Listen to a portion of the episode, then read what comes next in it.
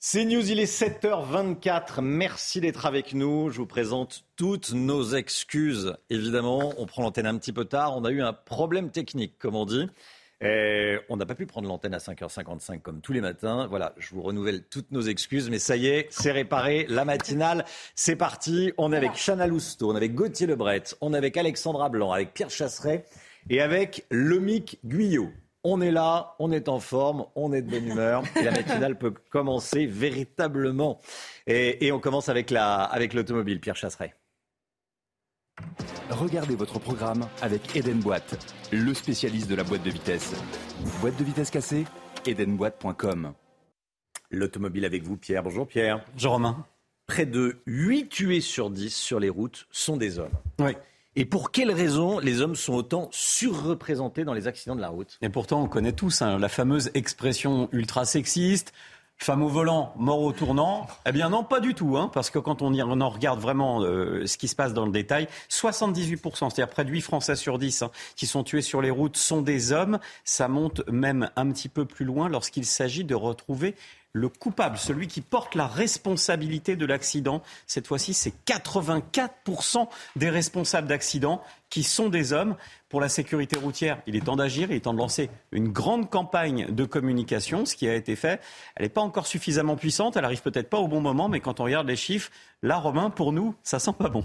Beaucoup plus d'alcool au volant aussi pour les hommes Alors là, c'est sans appel. 93% des conducteurs alcoolisés sur les routes sont des hommes. On n'est pas bon. De toute façon, nous les hommes, très clairement, là, on n'est pas bon du tout sur cette thématique. Rappelons quand même que l'alcoolémie au volant, c'est la première cause de mortalité pour les addictions. C'est vraiment quelque chose de dramatique sur lequel il va falloir aussi agir. Est-ce que nous, les hommes, devenons un peu plus sages avec l'âge? Tout petit peu. Tout petit peu, parce que quand on regarde en proportion, ceux, les hommes qui sont les plus impliqués dans les accidents, ce sont les jeunes. Les jeunes conducteurs, c'est 88% des responsables d'accidents mortels sur les routes.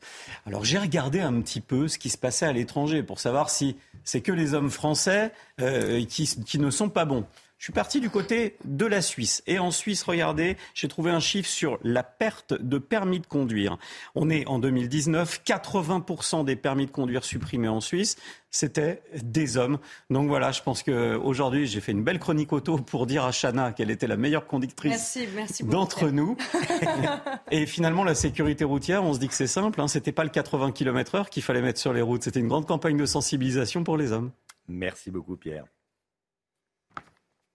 C'était votre programme avec Eden Boîte, le spécialiste de la boîte de vitesse. Boîte de vitesse cassée Edenboîte.com 7h27, le temps et on commence avec la météo des neiges. Votre programme avec Rosbay, soin d'excellence pour sublimer vos cheveux. Rosbay.com Place à présent à votre météo des neiges où les conditions météo s'annoncent tout simplement printanières cette semaine au programme temps sec et ensoleillé. Malheureusement, pas de chute de neige en perspective, mais de la douceur avec en moyenne moins 4 degrés relevés en haut de la station du côté de la Plagne. À Val Thorens, les températures sont un peu plus hivernales avec en moyenne entre moins 5 et moins 3 degrés, mais le risque d'avalanche restera particulièrement faible cette semaine. On prend à présent la direction de Tignes, où là aussi le soleil est bel et bien au rendez-vous. Ciel parfaitement dégagé cette semaine, température plutôt douce avec en moyenne moins 6 degrés en bas de la station et un risque d'avalanche toujours particulièrement faible. Votre programme avec Rosbay, soin d'excellence pour sublimer vos cheveux. Rosbay.com 7h28, le temps, Alexandra Blanc. La météo avec Groupe Verlaine. Installateur de panneaux solaires Thomson, garantie 25 ans. Groupe Verlaine, connectons nos énergies. Quel est le programme du jour, Alexandra Blanc? Eh bien, on a eu des conditions météo très agitées en début de semaine. Là, ça se calme un petit peu avec le retour à des conditions météo un petit peu plus calmes. On retrouve ce matin néanmoins un temps très brumeux, très nuageux, notamment euh, sur la façade ouest. Un petit peu de brouillard en allant également le long de la Garonne. Et puis toujours quelques flocons de neige, notamment au pied des Pyrénées ou encore en allant vers les Vosges et le Jura. Notez également le vent qui a tendance à faiblir autour du golfe du Lion. Dans l'après-midi, eh bien, de plus en plus d'éclaircies, si ce n'est sur les régions du nord où là, le temps pourrait rester localement assez nuageux, assez brumeux. Vous irez vers le sud, plus vous aurez du beau temps, toujours du vent en Méditerranée, mais rien à voir avec le vent qui soufflait en tempête hier. Donc toujours un petit peu de vent, mais donc un ciel parfaitement dégagé. Les températures un peu plus hivernales ce matin au lever du jour, avec en moyenne 4 degrés à Paris ou encore moins 1 degré à Strasbourg, 11 degrés du côté de Perpignan. Et dans l'après-midi, eh bien, les températures sont un petit peu en baisse, mais ça reste finalement à peu près conforme au normal de saison. 12 à Paris, 13 degrés en moyenne pour Rennes. Vous aurez 10 degrés sur le nord-est et tout de même 19 degrés à Perpignan ou encore 16 degrés sous le soleil de Marseille. La suite du programme, conditions météo plutôt calmes pour votre journée de demain avant une nouvelle dégradation prévue vendredi. Côté température, eh bien, le redoux se mettra en place en fin de semaine. Vous avez regardé la météo avec Groupe Verlaine. Isolation thermique par l'extérieur avec aide de l'État. Groupe Verlaine, connectons nos énergies. Vous regardez la matinale de CNews. Merci d'être avec nous. À la une ce matin, 57% des Français favorables aux réquisitions, selon le sondage CSA pour CNews. Le ministre de l'Intérieur a d'ailleurs demandé de débloquer la situation pour le ramassage des ordures. Il veut réquisitionner. Si la mairie de Paris est défaillante, qu'en pense-t-on sur le terrain? On rejoindra Clémence Barbier dans un instant. Et puis on sera également en direct avec un restaurateur, Franck Delvaux. Nouvelle journée de manifestation contre la réforme des retraites aujourd'hui. Sur le parcours de la manifestation parisienne, des poubelles jonchent le sol, même si les éboueurs d'entreprises privées font leur maximum pour les enlever. Reportage dans un instant. Des chauffeurs de taxi victimes de guet-apens, trois jeunes individus ont été condamnés pour avoir organisé des traquenards à Montreuil en Seine-Saint-Denis. Témoignage d'un chauffeur dans ce journal. Et puis l'économie. Avec le Guillot, la moitié des salariés en France espèrent être augmentés cette année plus que l'année dernière. L'augmentation moyenne de l'année dernière était déjà de 5%. On va en parler avec vous, Lomic, dans, dans un instant. Les éboueurs de la ville de Paris seront euh, en grève au moins jusqu'à lundi prochain. 7000 tonnes d'ordures s'accumulent dans les rues depuis le début du mouvement. Il y a neuf jours, Gérald Darmanin a donné instruction au préfet de police de Paris, Laurent Nunez, de demander à la mairie de réquisitionner du personnel. Une décision soutenue par une majorité de Français. On regarde le résultat de notre sondage ensemble. Oui, selon notre tout dernier sondage CSA euh, pour CNews, vous êtes 57% à être favorable au réquisitionnement des éboueurs, un chiffre qui monte à 62% si on se concentre uniquement sur l'agglomération euh, parisienne. Alors on rejoint tout de suite Clémence Barbier en direct du 5e arrondissement euh, de Paris. Clémence, vous avez rencontré des riverains et des commerçants ils en ont ras-le-bol et sont plutôt favorables à la réquisition des éboueurs grévistes Absolument, euh, Chana. Et je voulais tout d'abord vous montrer cette montagne de déchets. Hein. Nous sommes dans le 5e arrondissement de Paris, arrondissement impacté euh, par la grève. Et vous pouvez le voir sur ces images. Les, déchets montent jusqu'à près de 2 mètres. Hein. Et je ne vous parle pas de l'odeur qui est aussi assez euh, insupportable. Je vais également, on va vous montrer également donc une autre petite rue. Hein. Regardez, là, il est très difficile de s'insérer au sein de cette rue. Alors nous avons discuté avec les commerçants et ainsi que les euh, habitants qui demandent justement, qui sont favorables à ces euh, réquisitions euh, d'agents privés pour déblayer un peu les passages. Je vous propose de les écouter. On a déjà deux portes bloquées là, la sortie ne sort plus. Il hein. faut envoyer quelqu'un de privé, les soldats. Bah là, à l'heure d'aujourd'hui, vu, comme, vu l'état où c'est, je pense que ce serait la meilleure des choses. C'est très important de, de, trouver quelqu'un, quoi. Parce que ça, c'est vraiment honteux pour Paris, pour les touristes, pour pour tout le monde, quoi. Hier, euh, les grévistes euh, éboueurs ont décidé de reconduire euh, le mouvement au moins jusqu'au 20 mars. Merci beaucoup Clémence Barbier avec Sacha Robin pour, pour les images. Le mot montagne, l'expression montagne de poubelles n'est pas exagéré. Hein. C'est une montagne de poubelles. On ne peut plus rentrer dans les, dans les commerces et ça va euh, au-delà, des, au-delà des, des, des, fenêtres. On est en direct avec Franck Delvaux, qui est restaurateur, président de l'UMI Paris, qui représente les restaurateurs eh, parisiens. Bonjour Franck Delvaux et merci d'être avec nous ce matin. Euh, ça peut se débloquer dans les prochaines heures avec la réquisition des, des éboueurs. Quelle est la situation pour les, pour les restaurateurs? On l'a vu, hein, on a une idée de la réponse en voyant les, images de nos équipes. Bah, une situation euh, très compliquée. Hmm. Euh, j'ai entendu hier que la préfecture euh, lançait un appel pour débarrasser les, ordures ménagères sur le parcours de la manifestation. Donc on a déjà les restaurateurs qui sont sur le parcours de la manifestation, qui pour une fois sont contents qu'il y ait une manifestation, parce qu'au moins on va enlever leurs poubelles. Mais la situation est très compliquée. Moi j'étais hier soir chez un de mes adhérents qui est dans le huitième qui, me dit, je ne sais pas, on va peut-être louer un camion nous-mêmes pour faire enlever les poubelles. Dans, le deuxième aussi, où il y a beaucoup de poubelles, pareil, mais on ne sait plus quelle solution inventer. Et puis, et puis surtout, on a une perte d'activité très importante parce que alors qu'on a un petit redout en termes de climat, ben, vous n'allez pas vous mettre en terrasse aujourd'hui euh, avec euh, les odeurs, la vue des poubelles et les rats qui vous passent peut-être entre les jambes. donc très concrètement, vous perdez du chiffre, hein, du chiffre d'affaires. Vous savez, depuis euh, plusieurs semaines, avec les grèves pour la, pour la retraite, encore aujourd'hui c'est un jour de grève, plus maintenant les poubelles, oui, vous êtes touriste et vous n'allez pas venir ce week-end à Paris euh, pour être au milieu des poubelles. Et puis, euh, encore avec les grèves, beaucoup de choses sont annulées, de réunions. On revient de plus en plus au télétravail. Euh, en hôtellerie, c'est catastrophique aussi, les réservations. Donc, oui, oui, tout, ça n'est pas bon pour le, pour le commerce. La mairie de Paris qui soutient les éboueurs grévistes plutôt que les, citoyens et les professionnels comme vous, vous en pensez quoi? Ben, Nous, ce qu'on en pense, c'est qu'on soutient la demande du ministre Darmanin qui demande de réquisitionner réquisitionner ou faire venir des sociétés privées, mais on ne peut pas rester comme ça. Euh, en plus, moi, je tiens à souligner qu'on entend beaucoup parler de cagnotte. La CGT parle d'une cagnotte de plus de 700 000 euros. Euh, nous, il n'y a pas de cagnotte. À la fin du mois, il va falloir payer les loyers, euh, les salaires, les remboursements des PGE, etc. etc. et il n'y a pas de cagnotte.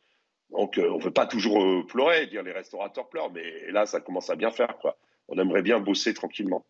Vous aimeriez bien bosser tranquillement.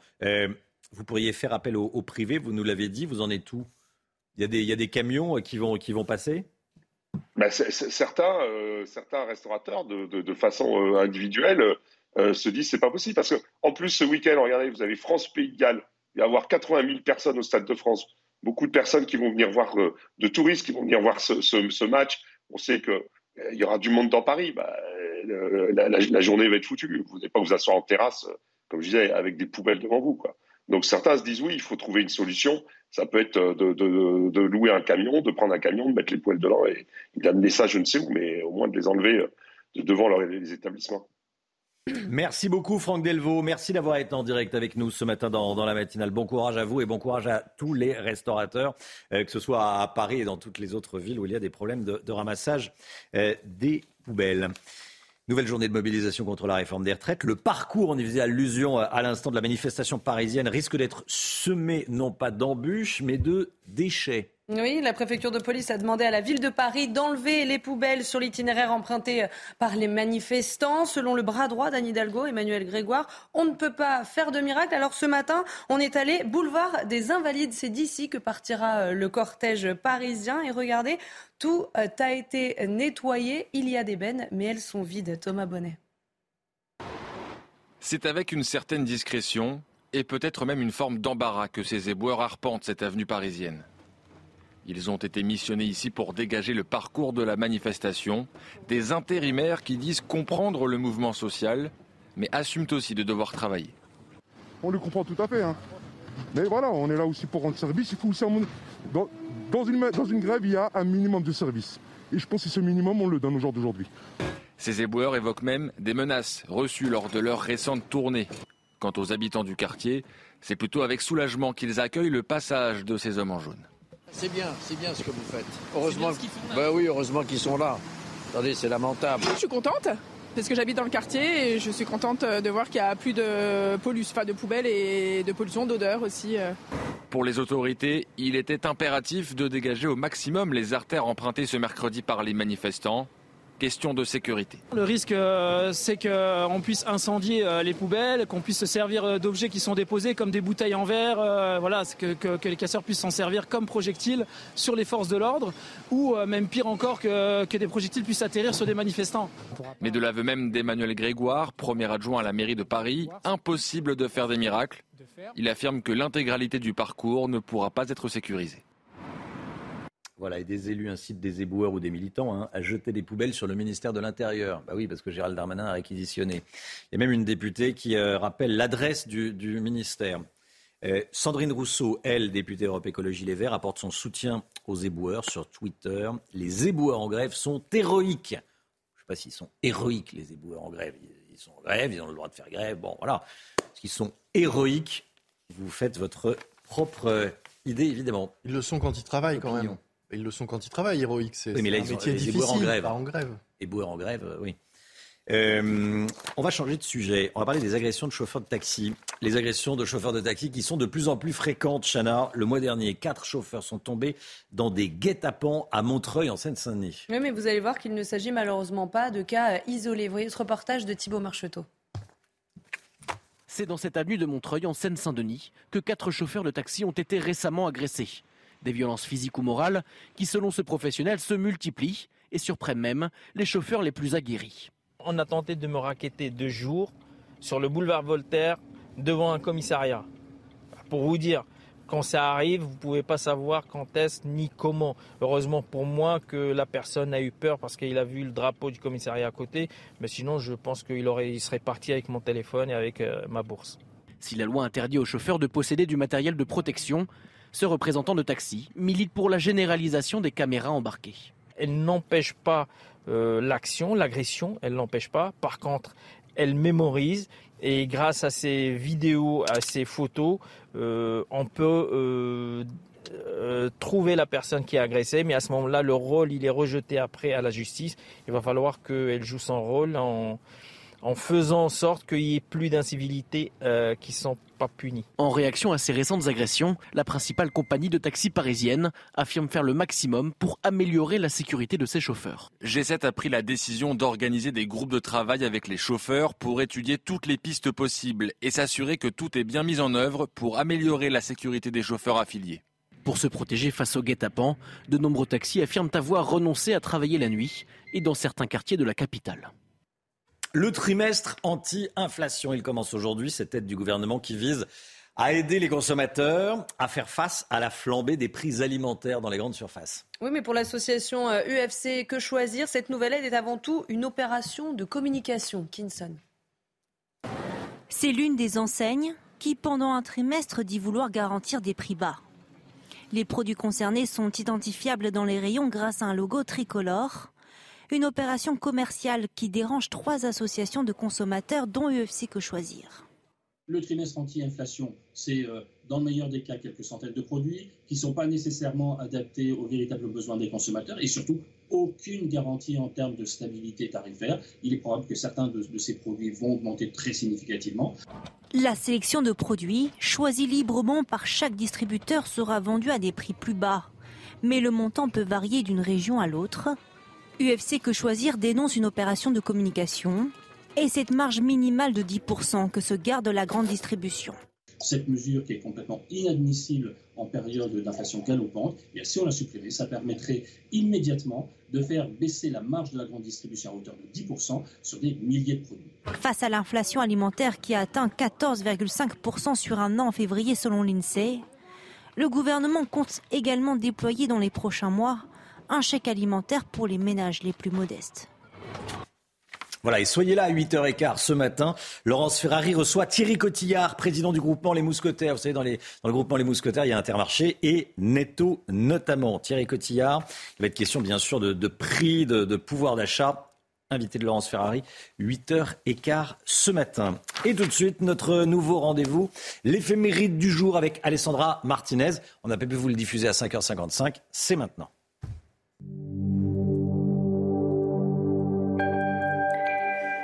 Chers amis, bonjour. Nous souhaitons aujourd'hui une très bonne fête aux Louises dont nous célébrons la sainte patronne, Louise de Marillac. C'est une grande figure du XVIIe siècle que nous connaissons pour son amitié avec Saint Vincent de Paul. Un mot sur sa jeunesse.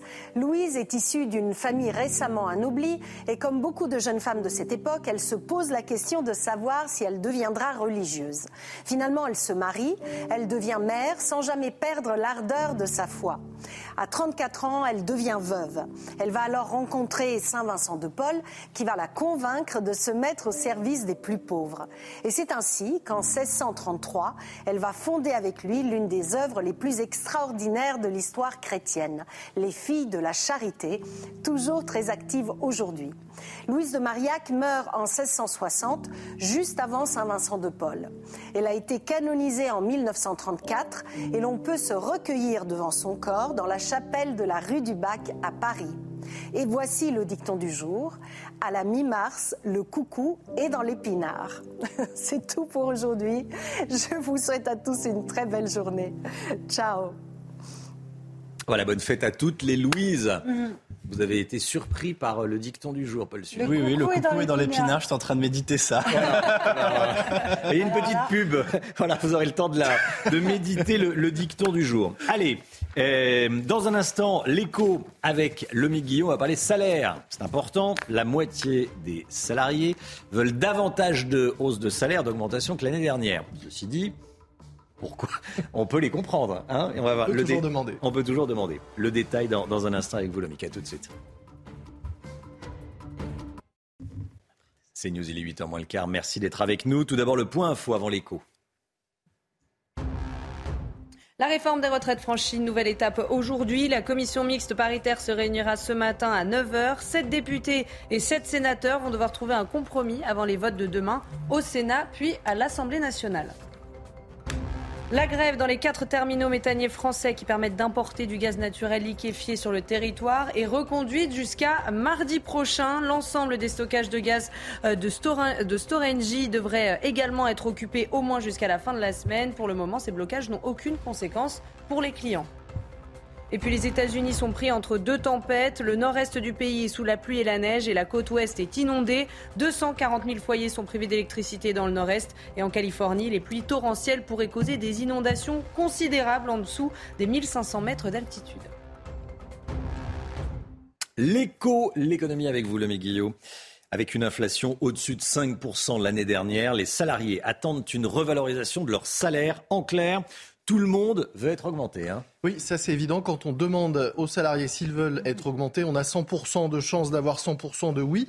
Mais ce qui est intéressant, c'est que cette année, 52% des salariés disent qu'ils ont des prétentions salariales plus élevé qu'en 2021, selon la dernière enquête sur le futur du travail du site de recrutement monster.fr. Ils avaient déjà obtenu 5% d'augmentation en moyenne en 2022, les salariés français, contre 1% en moyenne les années précédentes, donc c'était déjà plus, mais ce n'est pas suffisant. Ils veulent encore plus, plus en tout cas que l'inflation, et c'est d'ailleurs la vraie nouveauté étonnante de cette étude. La grande majorité des salariés ne réclament pas une augmentation parce qu'ils estiment qu'ils ont bien travaillé ou qu'ils le méritent, mais simplement, simplement pour faire face à l'augmentation du coût de la vie à 84%. Ils ne sont que 12% à penser que leurs compétences méritent une augmentation et que le nombre d'heures où les responsabilités justifient cette augmentation, là, ça n'entre en ligne de compte que pour, vous le voyez, 1% des salariés dans les demandes d'augmentation. Est-ce qu'ils ont des chances d'obtenir gain de cause? En tout cas, les recruteurs et les, les employeurs disent qu'ils sont conscients qu'ils vont devoir faire des efforts. 35% prévoient des augmentations, mais pour financer ces augmentations, 27% disent eh bien, qu'ils vont réduire les embauches. En clair, certains salariés vont être augmentés, mais ça va se faire au détriment des embauches. Les entreprises alertent également sur un point. Demander des augmentations, c'est une chose, mais ces augmentations représentent un poids sur les résultats de l'entreprise et ne pourront donc pas être accordées s'il y a une baisse de la productivité. C'est le cas, on est moins productif? Oui, c'est le cas. Tous les chiffres le montrent. Hein. année après année, la France a perdu en productivité au fil des ans et cette dernière étude de Monster le confirme. Car si les salariés espèrent tous être augmentés, eh bien dans le même temps, ils disent aussi qu'ils veulent moins travailler, que l'équilibre vie pro-vie perso est essentiel pour eux, ce qui menace la rentabilité des entreprises. On en revient au débat sur la valeur travail, mais clairement, il y a là une incompatibilité entre les rêves, les demandes des salariés et les besoins des entreprises, entre l'aspiration au temps libre des uns et la nécessité d'une productivité accrue pour les autres. Merci beaucoup, Lomic. Il est 8h10, restez bien avec nous dans un instant. Paul Sugy, est-ce que ceux qui vont manifester aujourd'hui contre la réforme des retraites sont les plus à plaindre? Vous verrez. Des réponses avec Paul Sugy dans un instant. À tout de suite.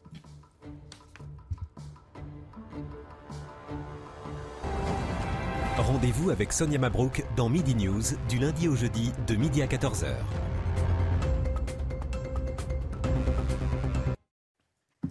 La politique avec vous, Paul Sugy. Les opposants à la réforme des retraites commencent une nouvelle journée de grève aujourd'hui. Paul, avec, on l'a vu, de nombreuses perturbations attendues dans les transports et un mouvement qui se poursuit dans les raffineries. Vous allez me dire, on est habitué, Paul Sugy, ce sont toujours les mêmes qui font grève. Oui, euh, Romain, effectivement, cette nouvelle journée de grève, hein, c'est un cadeau fait au droit à la paresse des journalistes. Hein. On n'a plus qu'à reprendre les vieux articles, on change juste la date et tout le reste on copie-colle. Ce sont exactement les mêmes secteurs en grève ce mercredi. Alors il y a effectivement les transports, on verra peut-être les prévisions pour aujourd'hui. RATP et SNCF en tête, vous allez me dire comme d'habitude, suivi de près par les contrôleurs aériens, chez qui le mouvement s'essouffle un petit peu, et puis les travailleurs syndiqués des raffineries, du secteur de l'électricité et du gaz, de l'éducation nationale bien entendu, et euh, faut-il le rappeler, les agents de propreté de certaines grandes villes. Ce sont toujours les mêmes, mais ça ne sont que les mêmes. C'est-à-dire que la journée s'annonce moins suivie que les précédentes. A priori, vous devriez pouvoir dormir tranquille cette nuit. Le grand soir n'est pas pour tout de suite. Finalement, entre Emmanuel Macron qui voulait mettre la France en marche et Philippe Martinez qui voulait la mettre à l'arrêt, bah, le pays se retrouve dans l'entre-deux. On ne peut pas dire que la réforme des retraites atteigne toutes les ambitions initiales, mais on ne peut pas non plus considérer que la vie du pays se soit arrêtée. Euh, finalement, euh, la France est euh, en train de faire du 30 à l'heure sur le périph'.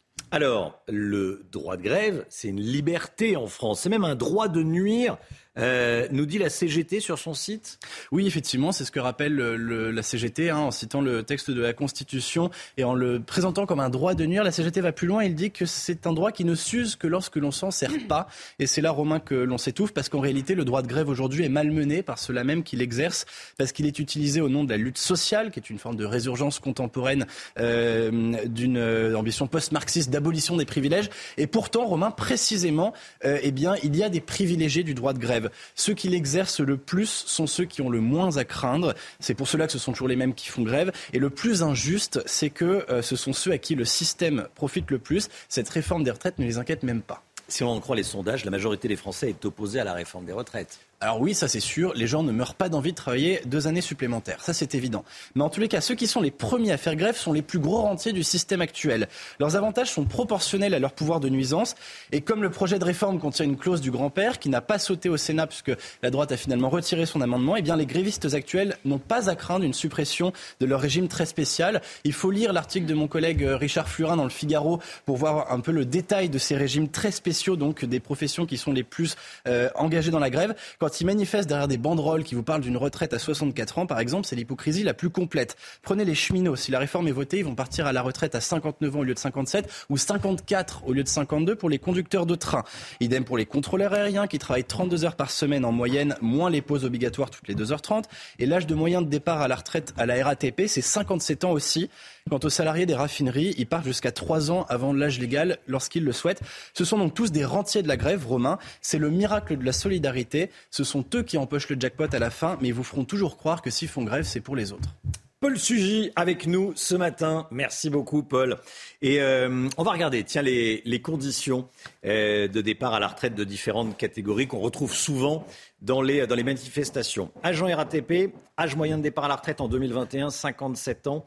57,3 ans.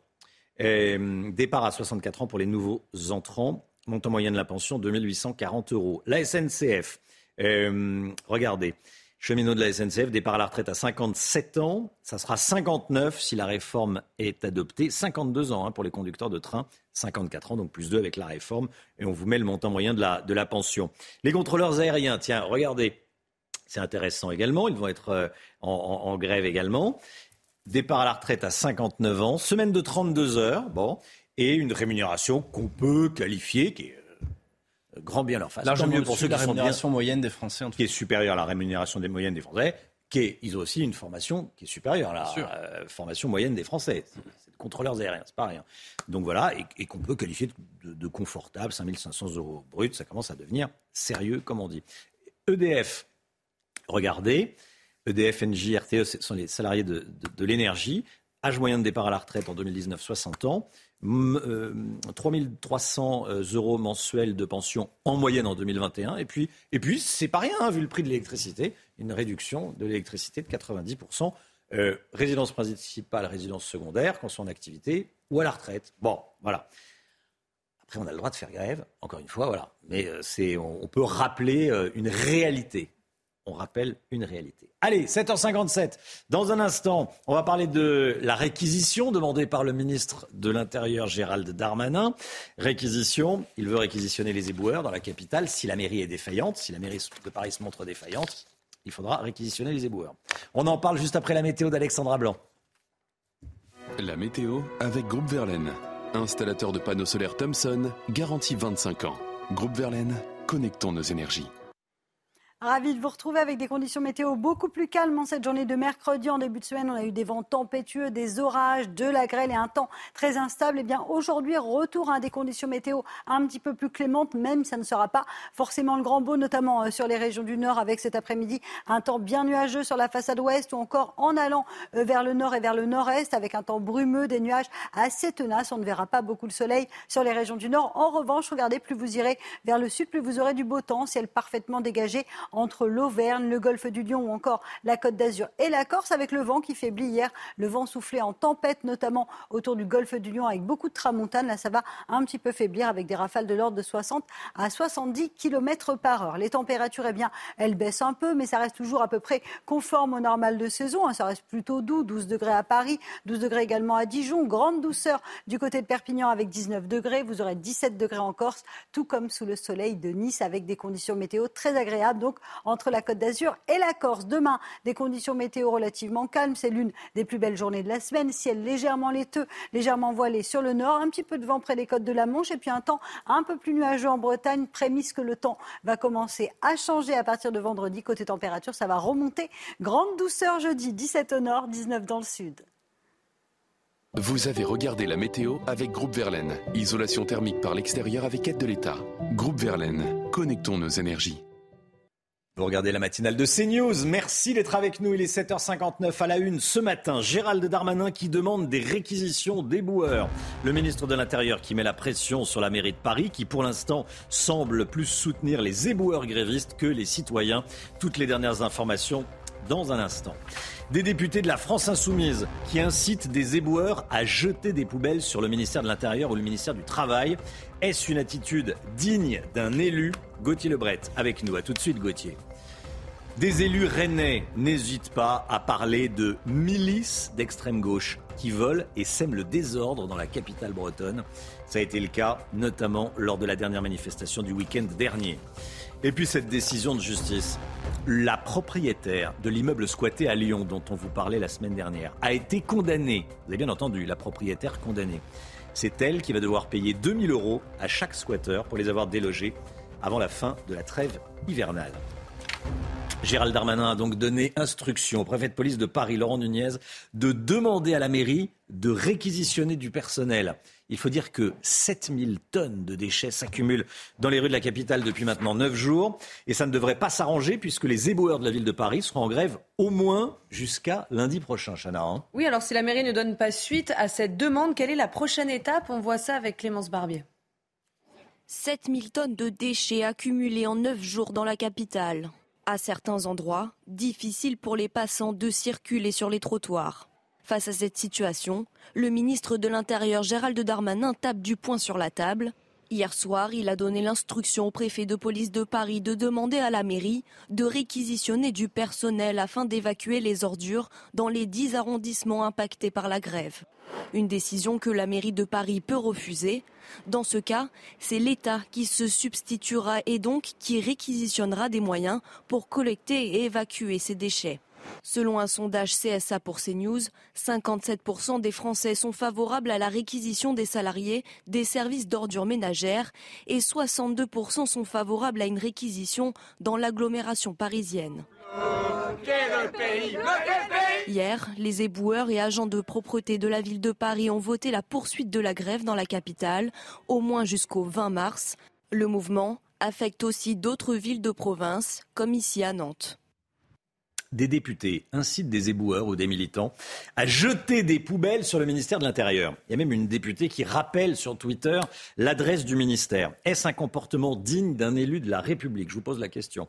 Gauthier Lebret, que disent précisément ces députés? Bien, vous l'avez rappelé, ils appellent les Français à aller déposer leurs ordures devant effectivement le ministère de l'Intérieur et du euh, Travail, à commencer par le député insoumis Antoine Léaumont qui a écrit euh, sur Twitter si Darmanin réquisitionne, puisqu'on le rappelle depuis le début de la matinale, Gérald Darmanin a demandé à la mairie de Paris de réquisitionner les éboueurs. Donc si Darmanin réquisitionne des grévistes pour ramasser euh, les ordures, il risque fort de retrouver beaucoup de poubelles devant son ministère dans l'heure euh, qui suit. Daniel Obono a même eh bien, mis sur Twitter en réponse à ce tweet de son collègue euh, Antoine Léaumont. Elle a rappelé la place Beauvau où se trouve, où se situe le ministère de l'Intérieur. François Ruffin a fait pareil, lui, lui aussi député insoumis, avec le ministère du Travail. Vous voyez son tweet. En cas de souci avec le ramassage de vos ordures, merci de contacter Olivier Dussopt, 127 rue de Grenelle à Paris, ou d'y envoyer tout simplement vos déchets. Ils y seront recyclés avec les discours en carton euh, du euh, ministre. Alors certains euh, manifestants n'ont pas attendu ces députés insoumis pour passer à l'acte, puisqu'ils ont fait cela hier devant le siège de Renaissance, le parti présidentiel à Paris. Et puis je vous rappelle que la préfecture de Paris a demandé justement à la mairie d'enlever les ordures et les poubelles et bien sur le parcours de la manifestation tout à l'heure qui ira de Invalide à Place d'Italie pour éviter que ces poubelles se transforment en projectiles contre les forces de l'ordre. Merci Gauthier. Nouvelle journée de manifestation donc contre la réforme des retraites.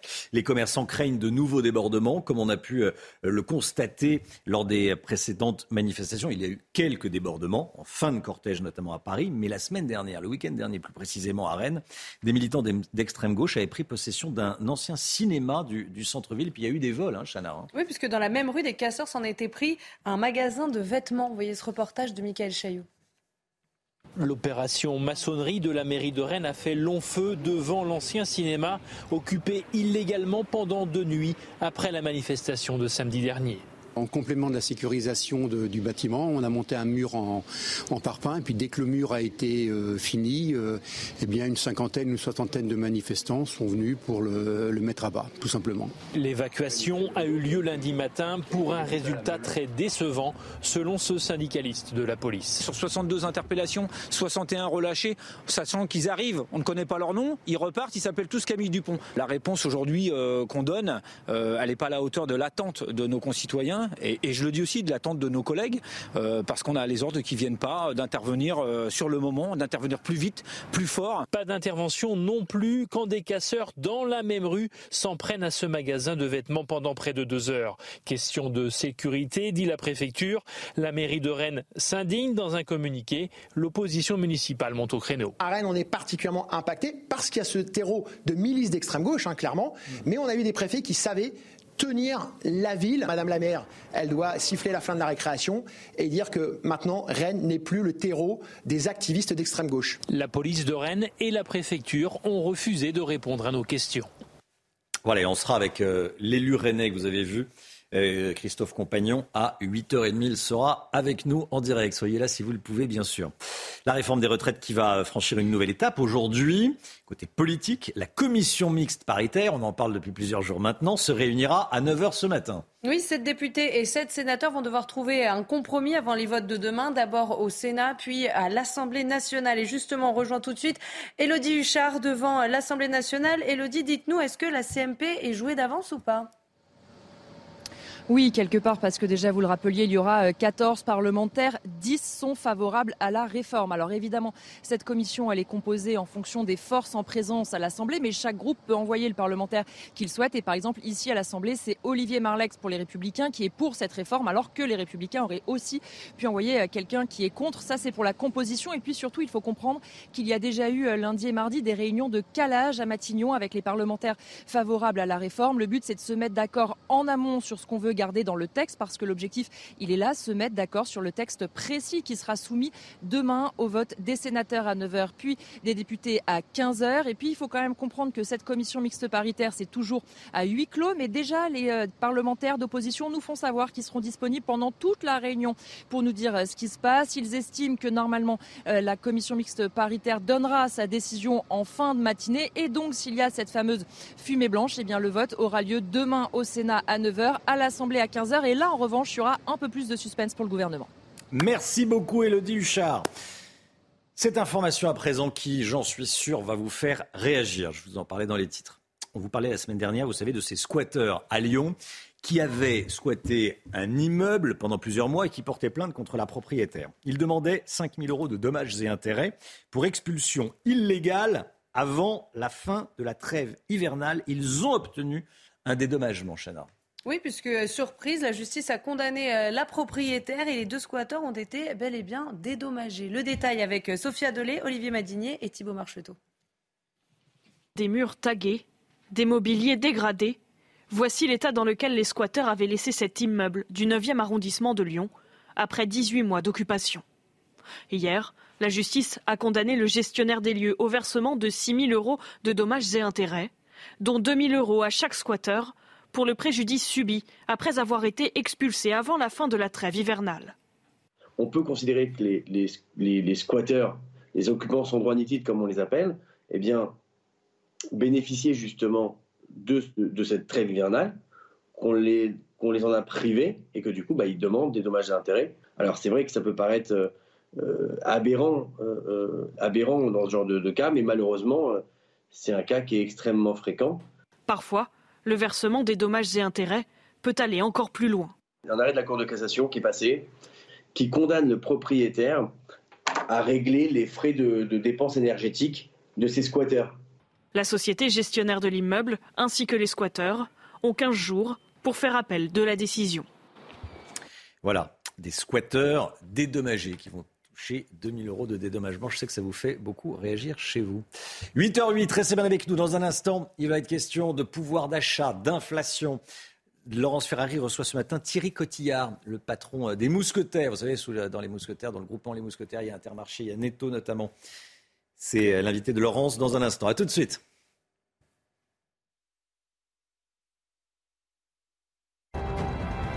Rendez-vous avec Pascal Pro dans l'heure des pros, du lundi au vendredi de 9h à 10h30.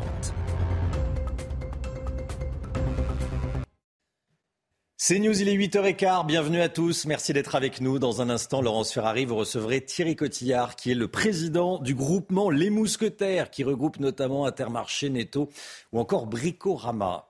C'est juste après le point info avec Chanel Houston.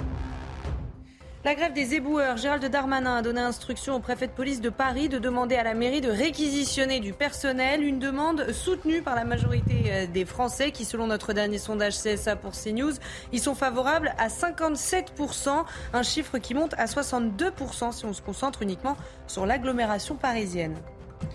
De nouvelles perturbations sont attendues dans les transports en commun. Aujourd'hui, au niveau national, prévoyez 3 TGV sur 5, un intercité sur 3 et 2 TER sur 5. Quelques complications également à la RATP. 6 lignes de métro parisien seront impactées et 1 RER A et B sur 2 circuleront en moyenne.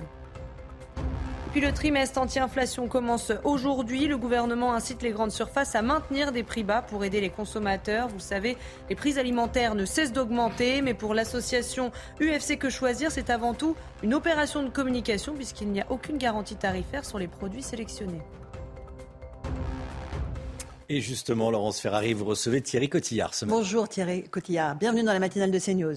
Bonjour. Vous êtes un nouveau visage important de la grande distribution, c'est important qu'on vous connaisse. Euh, vous prenez vos fonctions à un moment où l'inflation alimentaire euh, bat des records. On était à 14,5% euh, pour le mois dernier. On rajoute les négociations avec les industriels qui nous promettent une hausse de 10%. À quel moment on va faire 14,5 plus 10 égale 24,5% sur l'alimentaire? Ce sera au mois de juin. Ce sera au mois de juin. On vit encore sur les stocks qu'on a achetés en début d'année. Mais progressivement, dans tous les supermarchés de France, vous allez avoir euh, ces hausses de tarifs. Elles ont commencé déjà euh, depuis la semaine dernière. Et à fin juin, on aura effectivement la somme des deux, 25%. Donc on ne parle pas de mars rouge, on parle de printemps rouge, voire d'été rouge. Hein. C'est printemps rouge, d'où euh, la demande de Bercy d'avoir un trimestre anti-inflation, où on a été sollicité pour mettre en place des opérations exceptionnelles qui viennent en renfort de ce qu'on avait.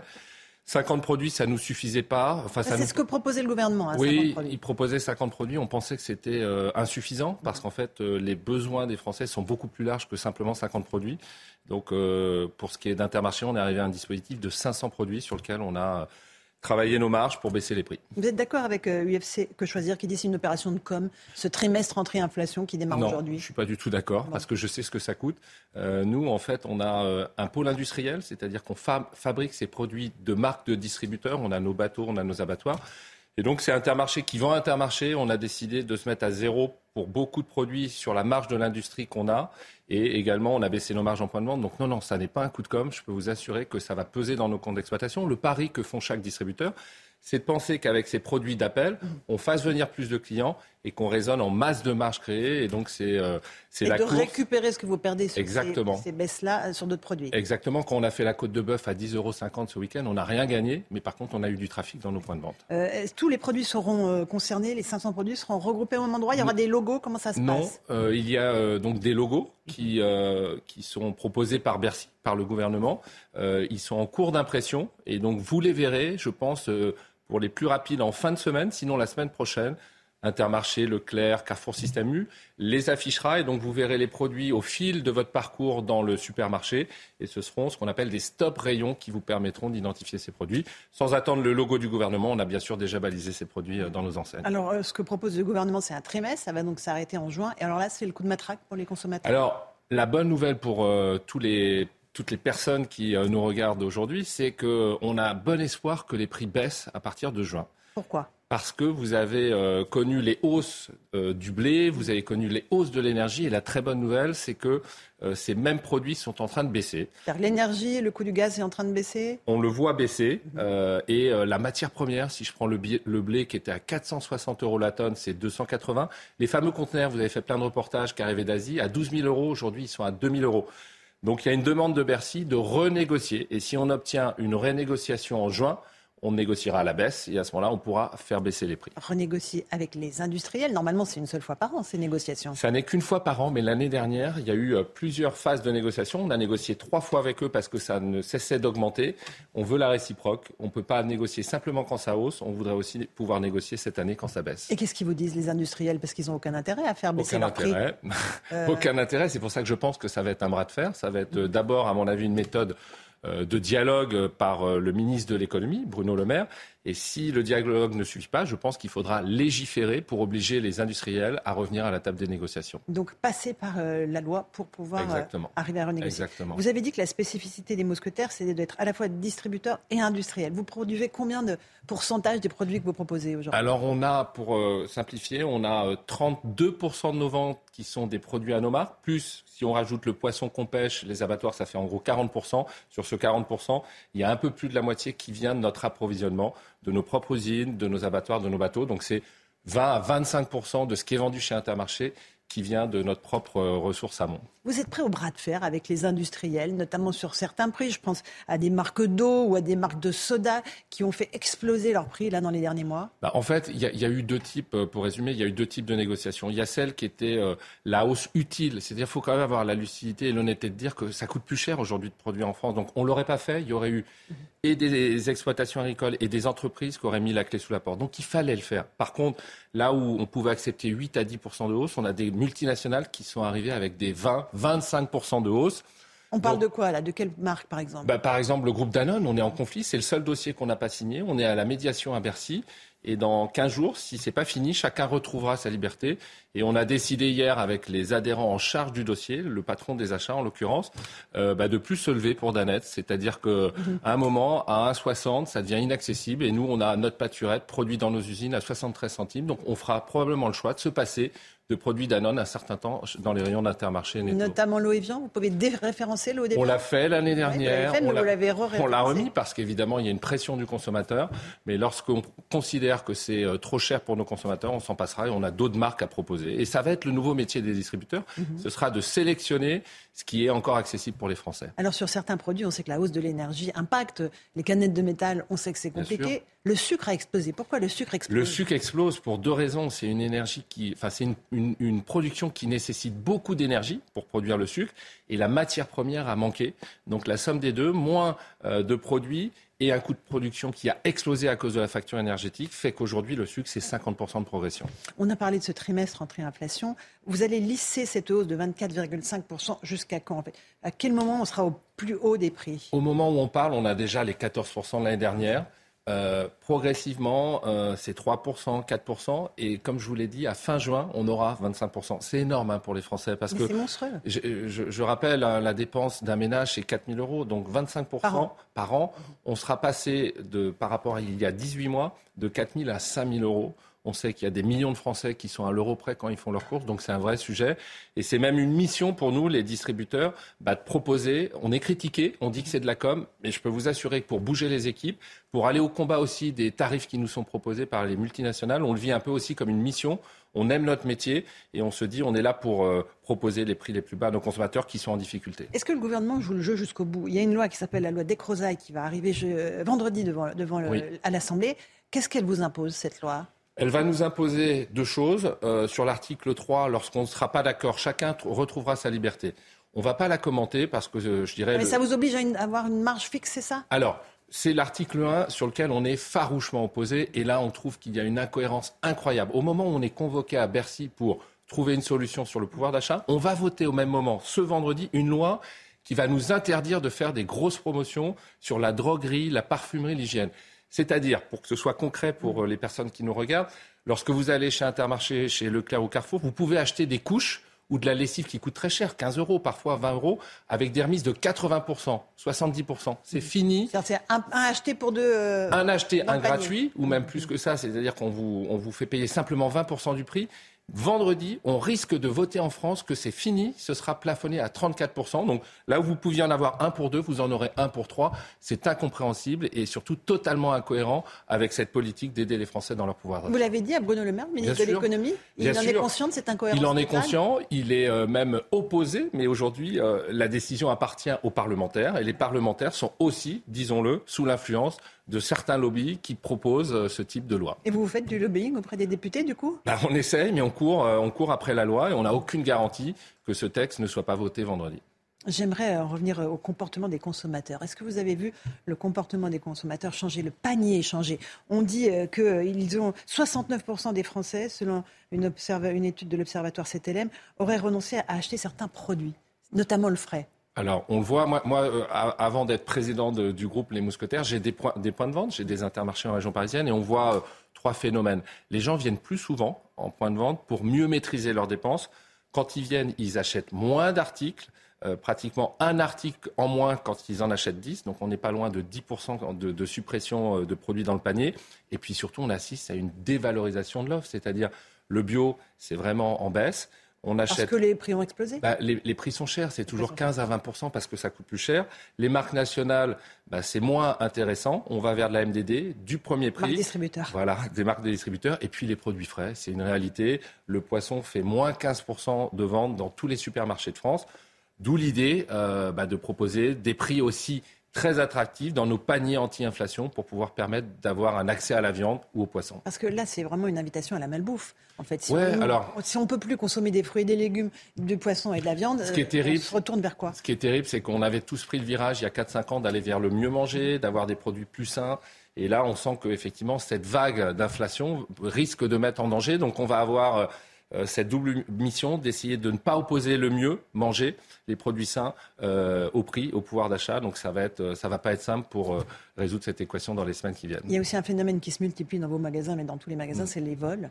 Euh, C'est terrible. Vous avez dû badger la viande. Euh, Qu'est-ce que vous badgez? En fait, c'est terrible parce qu'il y a deux ans, on ne le faisait pas et aujourd'hui, euh, on est obligé. La pièce de, de viande, elle peut coûter 8-9 euros. Donc, euh, lorsqu'on est euh, volé de ces produits-là, ça a un impact pour les autres consommateurs parce qu'on est obligé de répercuter des hausses sur les autres produits. Donc, on est aujourd'hui dans des systèmes de badgeage, d'antivol sur le poisson, la viande. Euh, c'est une nouveauté. On est navré de devoir le faire, mais euh, c'est le seul moyen pour contenir l'inflation encore en point de vente. Et qu'est-ce que quand vous avez un, un de vos clients euh, que vous attrapez, qu'est-ce qui se passe? C'est à l'amiable ou pas? Ouais, c'est à l'amiable parce qu'en fait, on est dans un rapport, on est avant tout des commerçants, donc on est dans, euh, dans un rapport de, rapport de relations humaines. Euh, on essaye évidemment de gérer ça avec le plus de diplomatie possible. Les étudiants aussi sont dans une très grande précarité. Ils n'arrivent plus à se nourrir correctement. Vous le voyez ça aussi On le voit, euh, nous on a euh, depuis longtemps mis en place des, des zones de zéro gâchis, c'est-à-dire les produits dont la date de consommation se termine ce soir vont être mis ce matin dans nos intermarchés en, à moins 50, à moins 40, et on voit que c'est c'est le, le rayon sur lequel les étudiants vont. Pour partie, certains ont les moyens, mais il y a quand même une partie qui est en difficulté, et on voit que cette démarche anti-gaspi profite euh, bah, aux plus démunis. Et ça cartonne, j'imagine. Oui, bien euh, sûr, bah, offre le soir, il n'y a plus de produits. Le, le soir, il n'y a plus rien. Euh, comment est-ce que vous allez faire par rapport aux banques alimentaires? Est-ce que vous leur donnez? Elles sont absolument débordées par les demandes, l'explosion des demandes. Oui, on continue de donner, mais euh, en fait, avant de les donner aux banques alimentaires, on les met à disposition des clients. Mmh. Et en fait, ça, ça, la, la, conséquence de ça, c'est qu'il y a un peu moins de produits donnés aux banques alimentaires. Ce qu'on organise, c'est bien sûr toutes les journées euh, au profit du Resto du Cœur, des banques alimentaires, et on est sur des volumes qui explosent parce que je pense que tous les Français se se sentent en insécurité et se disent ça peut me profiter demain, donc je donne. Et donc c'est des volumes qui font plus 10, plus 15 tous les ans. Vous, vous êtes en première ligne, vous la voyez avancer la grande pauvreté dans notre pays. Eh, eh, ça vous dit quoi de notre société?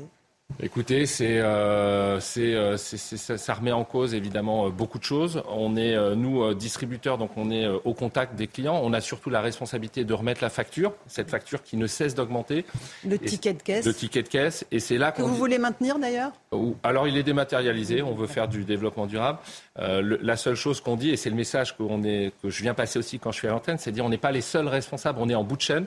Il y a un agriculteur qu'il faut protéger et la hausse de son revenu puisque ça a été montré mm. par un rapport de l'Institut général des finances, c'est tout à fait euh, voilà, euh, normal. Il était nécessaire et important entre l'agriculteur et nous, le distributeur. Il y a le fournisseur. Les PME font leur boulot et ça, c'est notre tissu aussi local de production. Les multinationales sont un sujet. J'espère que la loi aussi permettra de légiférer sur la transparence qui doit être la leur quand ils présentent leurs tarifs. Euh, est-ce que la grève des poubelles qu'on voit dans un certain nombre de grandes villes euh, impacte vos, intermarchés ou pas? Non. En fait, il faut avoir en tête que dans nos supermarchés, par exemple chez nous, on a euh, un système de recyclage en interne. Donc l'essentiel de nos déchets, ce sont des cartons. Mhm. Et en fait, lorsque le camion arrive de la base pour nous livrer les produits, il repart avec des balles de carton qu'on a comprimées. Et on est le premier recycleur en France de carton et de plastique. Et puis quant aux déchets, on en a parlé il y a deux minutes, la zone zéro gâchis fait qu'il y a de moins en moins de déchets alimentaires. Et donc, euh, on n'est pas du tout victime aujourd'hui de cette grève sur les, emballages ou les ordures. Mais quand vous voyez cet amoncellement d'ordures dans les rues de Paris, il y a aussi une réflexion sur le gâchis, la, trop-consommation, et puis les emballages. Il y a trop d'emballages partout. Vous avez un, effort à faire là-dessus. Oui, on a un effort. Alors, on, le demande aux industriels, mais ils se prennent en charge. Non, nous, euh, la vraie responsabilité quand on est intermarché, qu'on est producteur commerçant, il y a quatre ans, on a décidé de faire tout un programme Biprod, bénéfice produit, où on a amélioré les recettes de nos produits à marque propre, mais aussi les emballages pour moins consommer. Donc quand vous achetez euh, des tranches de jambon Monique qui est notre marque, vous avez beaucoup moins de plastique. On a essayé de faire au plus petit. Et puis surtout, on, on met du carton, on met des choses qui soient euh, beaucoup plus euh, responsables pour l'environnement. En tout cas, la pression vient des consommateurs, mais un distributeur responsable comme on est a un plan d'action sur ce sujet, évidemment. On voit que toutes les colères s'agglomèrent, s'ajoutent dans notre pays. La peur de l'inflation, la peur pour le pouvoir d'achat, la peur sur la réforme des retraites. Est-ce qu'il y a le risque d'un mouvement social d'ampleur? On est en pleine journée de manifestation aujourd'hui. Écoutez, moi je, crois en fait que le, sujet euh, qu'il faut traiter immédiatement, si on veut éviter, comme vous l'évoquez, cette crise sociale, c'est l'évolution des salaires. En fait, si on reste euh, avec les salaires actuels sans hausse qui suit ou, se rapproche de l'inflation, on va avoir une crise sociale. En tout cas, on aura un écart entre vouloir d'achat et pouvoir d'achat. Euh, c'est une frustration qui sera effectivement présente et qui va monter. Est-ce que ce sera une gronde pour revoir des, mouvements qu'on a pu connaître? J'en sais rien. En tout cas, le sujet après l'inflation, c'est la hausse du SMIC et des salaires qui vont avec. Et aussi le partage de la valeur dans l'entreprise. Oui. Vous y êtes là-dessus? Oui, on y est. En fait, nous, on a des systèmes d'intéressement. On peut, on est tous des indépendants, donc chacun a son système. Donc liberté est donnée à chacun des chefs d'entreprise qui détiennent nos enseignes. Mais euh, bien sûr, c'est une démarche euh, sur laquelle on travaille et on souhaite euh, évidemment faire bouger les choses. Merci beaucoup Thierry Cotillard, président du groupement Les Mousquetaires, d'être venu ce matin dans la matinale de CNews. À vous Romain Desarmes pour la suite. CNews, il est 8h30. Merci à vous Laurence Ferrari et à votre invité. Thierry Cotillard, président du groupement Les, Mousquetaires. Il était question bien sûr de pouvoir d'achat dans les, euh, dans les supermarchés. Gérald Darmanin a donné instruction au préfet de police de Paris, Laurent Nunez, de demander à la mairie de réquisitionner du personnel. 7000 tonnes d'ordures s'accumulent dans les rues de la capitale depuis maintenant 9 euh, jours. Ça ne devrait pas s'arranger euh, puisque les éboueurs de la ville de Paris seront en grève au moins jusqu'à lundi prochain. On va partir sur le terrain Retrouver Clémence Barbier. Clémence Barbier en direct du 5e arrondissement de la capitale. Euh, Clémence, il y a beaucoup de poubelles autour de vous. Hein ah, on est, avec, on est avec Frédéric Cortiana. Frédéric Cortiana. Bonjour Frédéric Cortiana. Vous êtes dératiseur Dératiseur, ça veut dire que vous posez des pièges pour les, pour les rats. Merci beaucoup d'être euh, d'être avec nous. C'est Clémence Barbier qui vous met en, euh, voilà, à l'antenne. Bon, euh, pourquoi est-ce déjà sur la réquisition, j'en parlais à l'instant, pourquoi est-ce qu'il faut réquisitionner selon vous? Il y a urgence? Ah, il y a urgence, oui, parce qu'en vrai, au niveau de la clientèle, quand je m'occupe, comme le quartier de la Huchette, ça les pénalise au niveau bah, des, gens qui viennent, des touristes et tout ça. ce qu'on voit, c'est des poubelles. Donc déjà, la, vie est assez dure dans, le quartier, parce qu'après les Covid et tout ça, il y a beaucoup de sociétés qui ont fermé, de la restauration. Et quand vous voyez, euh, bah, comme derrière moi, euh, comment ça se passe, euh, c'est moi je suis traumatisé. Je n'ai jamais vu ça depuis. ça fait une vingtaine d'années que je travaille sur, sur ce quartier, au niveau de ma clientèle. Et c'est traumatisant. Franchement, ça ne fait pas de la pub au niveau de Paris et au niveau de, ma clientèle qui, risque de perdre encore du chiffre d'affaires aux, alentours. Ça, je vous confirme. comment vous faites pour dératiser? Très concrètement, comment est-ce qu'on dératise? Il y a plusieurs systèmes. Maintenant, avec l'Europe, on n'a plus le droit au poison. Donc on y va à la tapette et, euh, euh, aux plaques de glu, entre guillemets, quand, c'est possible. Bah, on évite ça parce que c'est pas, pas génial. Et surtout la tapette. Au pire, on, prend, on fait des protocoles avec le poison où on passe toutes les semaines euh, pour contrôler les boîtes. Bon. Qu'est-ce qui attire le rat quand il y a des poubelles? Tout simplement d'aller fouiller dedans et d'aller manger? Tout à fait, c'est ça. Entre ça et euh, les, corbeaux qui font les poubelles aussi, qui déchirent les sacs poubelles en dessous pour, euh, pour manger aussi. Mais le pire, nous, sur Paris, c'est les rats. En plus, aux alentours, il y a énormément de travaux. On, casse pour refaire, pour recasser. Mais donc, il y a les égouts qui sont, bah, qui sont ouverts, il y a plein de trucs comme ça. Et, si, et les rats, il ne faut pas grand-chose pour qu'ils euh, sortent. Hein. Un tuyau d'égout qui n'est pas fermé et ça sort. Et, bah, ça, se promène dans, les rues et euh, bah, tout, ce qui, euh, traîne, bah, ils mangent. Hein. on en a besoin d'un côté parce que pour nettoyer la ville, mais là, on est, euh, il y en a beaucoup plus que ce qu'il devrait avoir. Ils sont agressifs? Non, ils sont comme moi, c'est mon job, mais je suis le premier à, courir quand j'en vois un parce que bon, ça fait peur. Puis bon, c'est quand même, euh, même s'ils sont, c'est super propre hein, comme, euh, comme bête, euh, ça fait peur et on a toujours peur de se faire mordre. En cas de morsure, on est un, peu embêté. vous demandez aux égoutiers, ils ont, des, piqûres, des vaccins et tout ça qui sont très pénalisants. Donc nous, on n'a pas de vaccin encore dans notre domaine. On nous a proposé, mais c'est trop une contrainte. Mais oui, c'est non, ils ont comme nous, ils ont peur, hein, et donc ils partent. Donc ou ils viennent vers vous parce qu'ils ont l'habitude, mais, euh, mais c'est comme les pigeons. Mais non, la plupart du temps, ils, sont, ils ont peur. Hein. Même les dératiseurs courent quand ils voient un rat. ça, va, ça nous rassure, effectivement, on ne fait pas les malins. Mais si même vous, vous courez, bon voilà, on n'a on a plus honte. Merci beaucoup. Merci d'avoir été en direct avec nous ce matin. Frédéric Cortiana. Merci. bon courage à vous. Vous allez voir du, du travail dans les, dans les prochains jours. Encore plus de travail que d'habitude dans les prochains jours. À 7h30, on est en direct avec Franck Delvaux, qui est restaurateur, président de l'UMI Paris. Il représente les restaurateurs à Paris. Il va y avoir une manifestation aujourd'hui. Selon lui, la manifestation est une bonne nouvelle pour les restaurateurs qui se trouvent sur le, parcours du cortège, puisque les rues sont enfin propres. Écoutez. J'ai entendu hier que la préfecture euh, euh, lançait un appel pour euh, débarrasser les, ordures ménagères sur le parcours de la manifestation. Donc on a déjà les restaurateurs qui sont sur le parcours de la manifestation, qui pour une fois sont contents qu'il y ait une manifestation. Parce qu'au moins on va enlever leurs poubelles. Mais la situation est très compliquée. Moi, j'étais hier soir chez un de mes adhérents euh, qui dans le huitième, qui, me dit, je ne sais pas, on va peut-être louer un camion nous-mêmes pour faire enlever les poubelles. Dans, le deuxième aussi, où il y a beaucoup de poubelles, pareil, mais on ne sait plus quelle solution inventer. Et puis, et puis surtout, on a une perte d'activité très importante parce que alors qu'on a un petit redout en termes de climat, ben, vous n'allez pas vous mettre en terrasse aujourd'hui euh, avec euh, les odeurs, la vue des poubelles et les rats qui vous passent peut-être entre les jambes. Voilà, et des élus incitent des éboueurs ou des militants à jeter des poubelles sur le ministère de l'Intérieur. Il y a même une députée qui rappelle l'adresse du ministère sur les réseaux sociaux. Euh, est-ce que c'est digne d'un élu, élu de la République? Je vous pose la question. Sandrine Rousseau, elle, apporte son soutien aux éboueurs sur Twitter. Oui, regardez, les éboueurs en grève sont héroïques. Elle écrit également, ils n'ont pas organisé de caisse de grève parce qu'ils ne veulent pas de problème, pas de tension entre eux.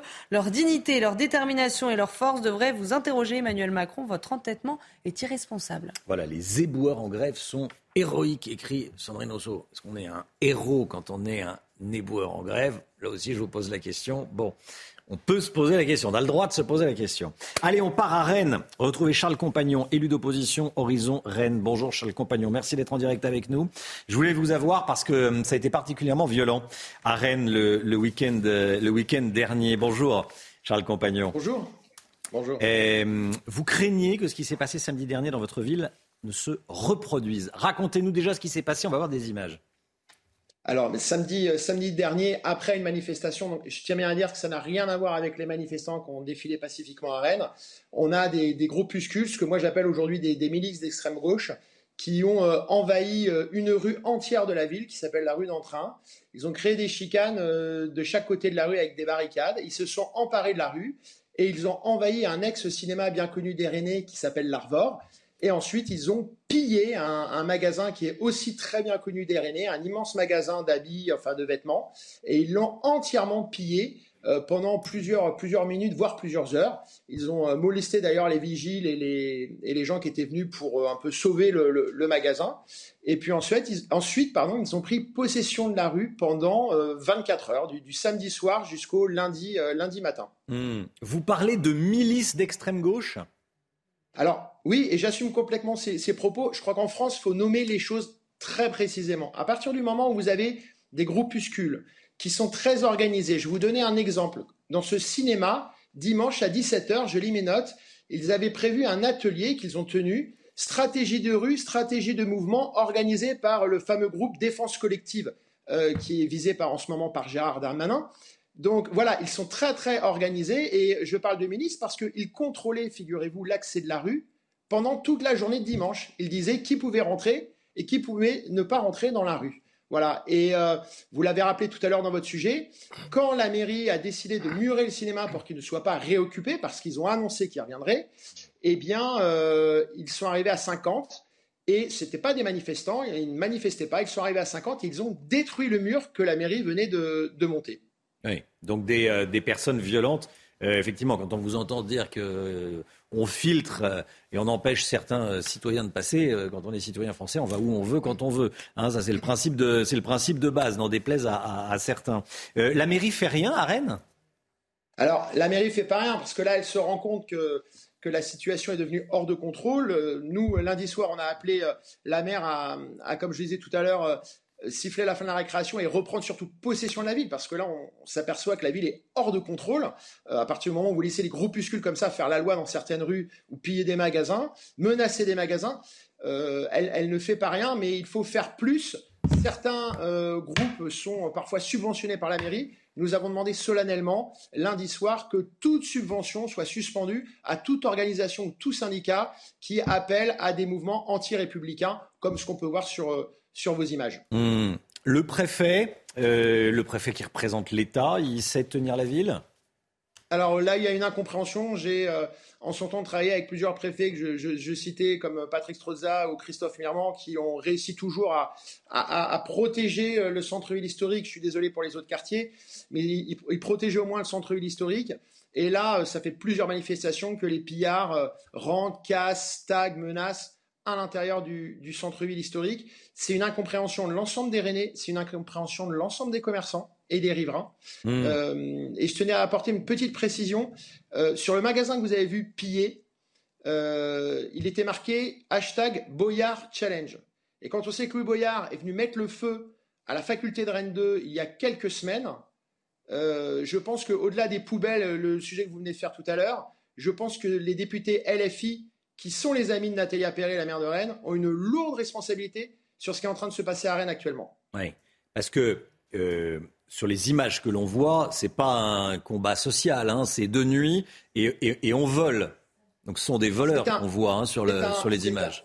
ce sont des voleurs, c'est un pillage. Rien, rien, rien ne justifie euh, ce pillage. Il y a une chose qui est très très importante. Les gens qui tiennent ce magasin sont des gens extrêmement discrets qui ne se sont jamais exprimés sur rien. Ce sont des commerçants, des, vieux commerçants rennais euh, parce qu'ils animent la ville depuis très très longtemps avec des magasins. Donc il n'y a aucune prise de position, il n'y a, y a rien, rien, rien qui justifie ce pillage.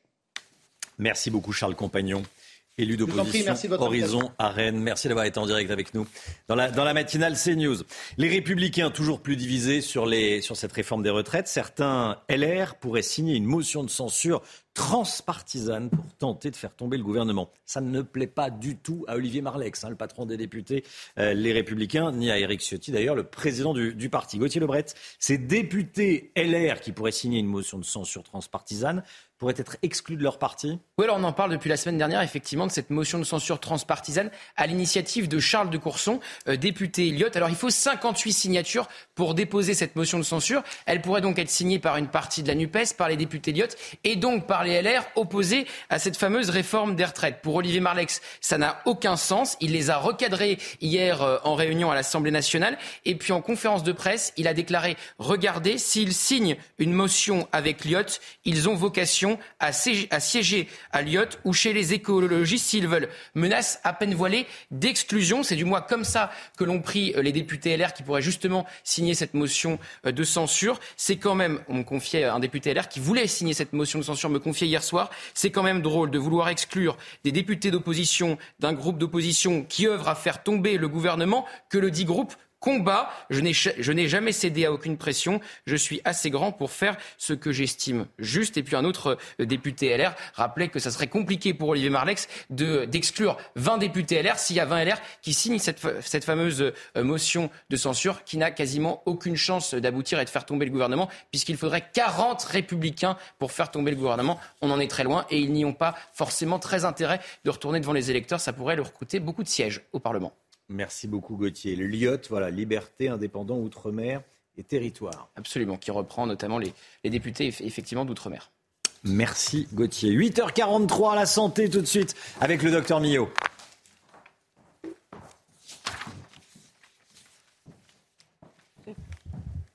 Ah, il devait y avoir une petite publicité. On l'a perdu? Bon, on l'a perdu. Euh, oui. On va la retrouver. On va la retrouver un jour. Bonjour Brigitte. Bonjour. Bonjour docteur. Des patients demandent à la justice d'ouvrir une enquête pénale sur la responsabilité des autorités de santé. On en parle juste après ça.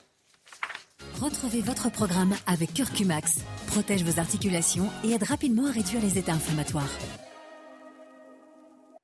Donc, des patients demandent à la justice d'ouvrir une enquête pénale sur la responsabilité des autorités de santé quant aux effets secondaires causés par des antibiotiques puissants, les fluoroquinolones. De quoi s'agit-il? Alors, c'est une famille d'antibiotiques qui existe depuis une trentaine d'années, hein, que les médecins connaissent bien, les pharmaciens connaissent bien, les patients aussi d'ailleurs. Euh, euh, sont des antibiotiques efficaces. Et comme tous les médicaments, il faut rappeler que les médicaments ne sont pas des produits comme les autres. Hein. Euh, plus ils sont efficaces d'ailleurs, plus ils ont d'effets secondaires. Et effectivement, dans cette famille d'antibiotiques très efficaces, il y a beaucoup d'effets secondaires.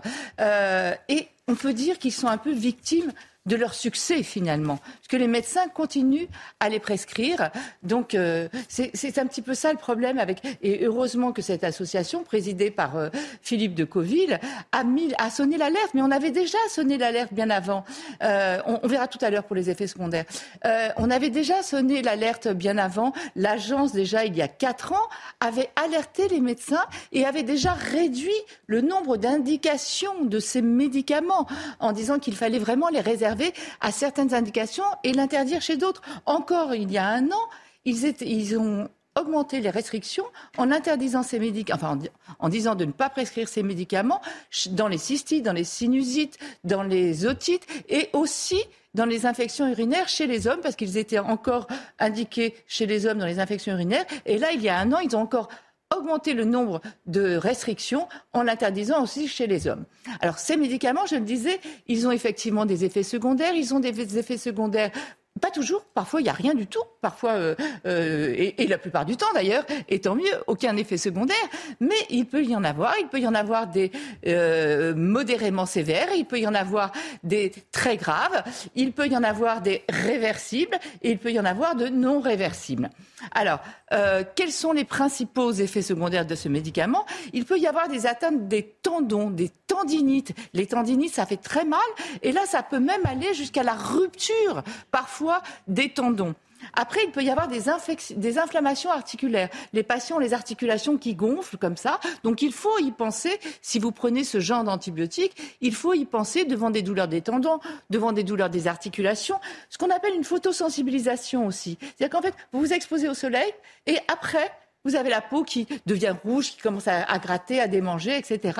Donc voilà quelques-uns des effets secondaires. Mais il peut y avoir des effets secondaires beaucoup plus graves, comme on va le voir sur cette, euh, sur cette image, des troubles neuropsychiatriques, des troubles de la mémoire, des troubles de la concentration.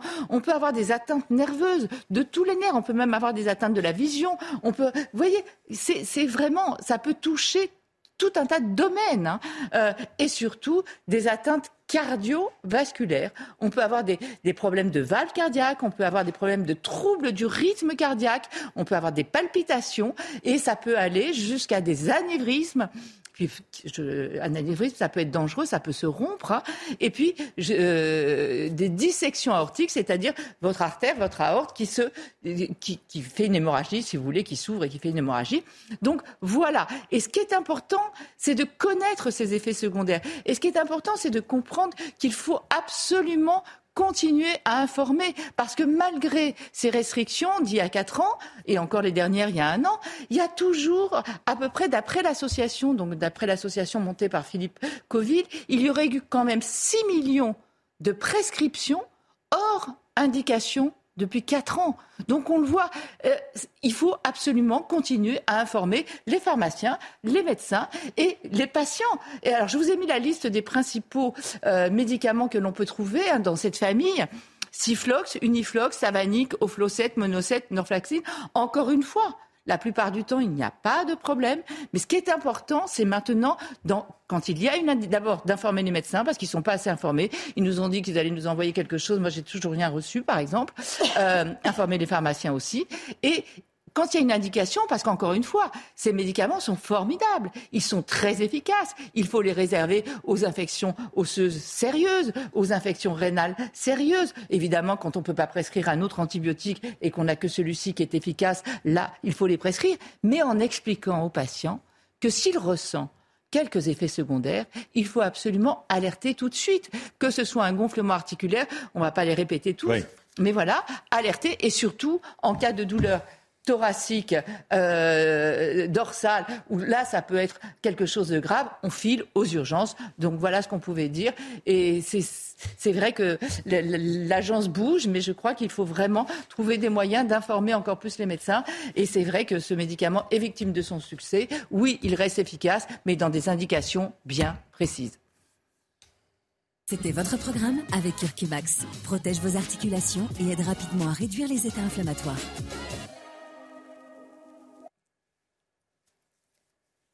C'est News, il est 9h moins 10. Oui, le, petit écran sur lequel je regarde, euh, c'est éteint. Mais tout va bien, tout est sous contrôle. Euh, tiens, cette information qui tombe à l'instant qui va vous intéresser, l'inflation révisée à la hausse euh, au mois de février, 6,3% sur un an. L'INSEE qui avait tablé sur 6,2% pour le mois de février, c'est finalement 6,3%, donc un peu plus. Cette hausse de l'inflation qui est due à l'accélération des prix de l'alimentation qui ont bondi de près de 15% sur un an. Il en était question il y a quelques instants avec Thierry Cotillard d'Intermarché des, Mousquetaires qui était l'invité de Laurence Ferrari. On se retrouve demain matin dès 5h55. Promis. Il y a eu un petit souci technique ce matin. Ça sera réglé demain. Voilà. Avec Chana Lousteau, avec le docteur Brigitte Millot, avec Gauthier Lebret, avec Alexandra Blanc et Lomique Guillot. Euh, cnews.fr, vous connaissez l'adresse. Et puis, euh, qu'est-ce qu'on se dit d'autre Dans un instant, c'est euh, l'heure des pros avec Pascal Pro, bien sûr, et tous ses invités. Belle journée à vous sur CNews. Tout de suite, Pascal Pro dans l'heure des pros.